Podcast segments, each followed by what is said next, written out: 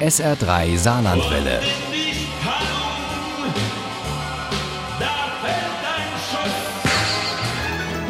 Der Krimi-Tipp. In unserem SR3 Krimi-Tipp steht heute ein Mörderfinder im Mittelpunkt. So heißt die neue Reihe des erfolgreichsten Krimi- und Thriller-Autors aus dem Saarland, Arno Strobel.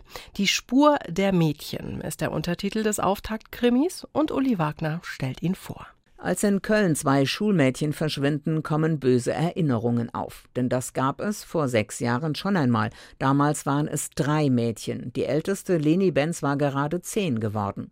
Da entdeckt ihr Vater plötzlich Lenis Ranzen im Hausflur und ihre Lieblingspuppe auf dem Küchentisch. Das ist unmöglich, mahnt eine Stimme in ihm, doch er ignoriert sie. Leni, in seiner Verzweiflung wendet sich Lenis Vater an Max Bischof, den bekannten Fallanalytiker, der schon etliche komplizierte Morde aufgeklärt hat und als Mörderfinder gilt. Max Bischof hat der Kripo den Rücken gekehrt und arbeitet nur noch als Dozent an der Polizeihochschule.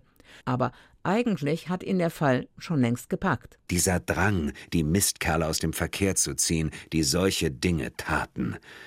Überlegen Sie es sich noch einmal. Bitte. Max Bischof liest alles, was er über die verschwundenen Mädchen finden kann, über die aktuellen Fälle und auch über die Cold Cases von vor sechs Jahren. Und vor allem über den Fall Leni Benz, die, wie er von ihrem Vater erfährt, am Tag ihres Verschwindens gar nicht erst in der Schule ankam. Ich dachte, sie ist erst auf dem Nachhauseweg verschwunden. Wenn ich richtig informiert bin, war es bei allen anderen Kindern so. Und auch jetzt bei den beiden. Äh, das ist ja seltsam. Benz zuckte mit den Schultern. Ja, das hat der leitende Ermittler damals auch gemeint. Der heißt Bernd Menkow, ist inzwischen zum ersten Kriminalhauptkommissar aufgestiegen und immer noch davon überzeugt, dass Robert Benz seine Tochter Leni vor sechs Jahren umgebracht hat. Bloß beweisen konnte er es ihm nie. Eins der neu verschwundenen Mädchen, Sophia, wird tot in einem Waldstück aufgefunden. Und bei Robert Benz meldet sich eine verstellte Kinderstimme am Telefon. Ich bin wieder da. Leni, Bitte, wenn du das bist. Erst spielen wir, Papsi, dann komme ich. Dann kommst du? Oh ja, und dann mach ich dich tot. Das kann gar nicht Leni sein, sagt sich ihr Vater, aber wer sonst wusste, dass sie ihn immer Papsi genannt hat? Alina und Hanna vielleicht ihre besten Freundinnen. Hanna ist die Tochter von Bens Kollegen aus der Versicherungsagentur. Sie leidet bis heute unter Lenis Verschwinden. Wenn ich an Leni denke, werde ich immer so traurig, dass ich weinen muss. Leni, sagt Hanna, sei nie richtig fröhlich gewesen, erst recht nicht nach dem Tod von Benny, ihrem Hund und besten Freund und größten Vertrauten. Und Hanna sagt auch, sie kann nicht zurück sein. Sie ist tot ebenso wie ihr Hund, den Lenis Vater neben dem Haus vergraben hat. Eines Nachts aber findet er, angelockt von einem schrecklichen Kinderlied, Bennys Knochen im Wohnzimmer und einen Zettel in krakliger Kinderschrift. Sein Blick schafft sich wieder und richtet sich auf das Hundeskelett und den kleinen MP3-Player.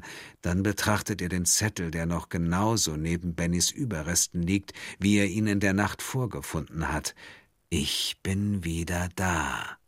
Mörderfinder, die Spur der Mädchen ist ein krachender Auftakt einer vielversprechenden Reihe. Arno Strobel greift eines der brisantesten aktuellen Themen auf und die Hauptfigur Max Bischoff gewinnt immer mehr an Kontur auf dem Weg vom polizeilichen Fallanalytiker zum Privatdetektiv. Mörderfinder, die Spur der Mädchen ist ein Page-Turner, der unter die Haut geht.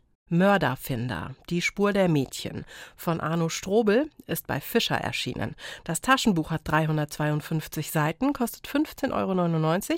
Das E-Book gibt es für 14,99 Euro. Mörderfinder, die Spur der Mädchen ist für 19,95 Euro bei Argon auch als Hörbuch zu haben und zwar mit Dietmar Wunder als Erzähler. Daraus stammen auch unsere Zitate. Ohne Krimi geht die Mimi nie ins Bett für Mimi und andere Krimi-Fans. SR3 Saarlandwelle. Hören, was ein Land fühlt.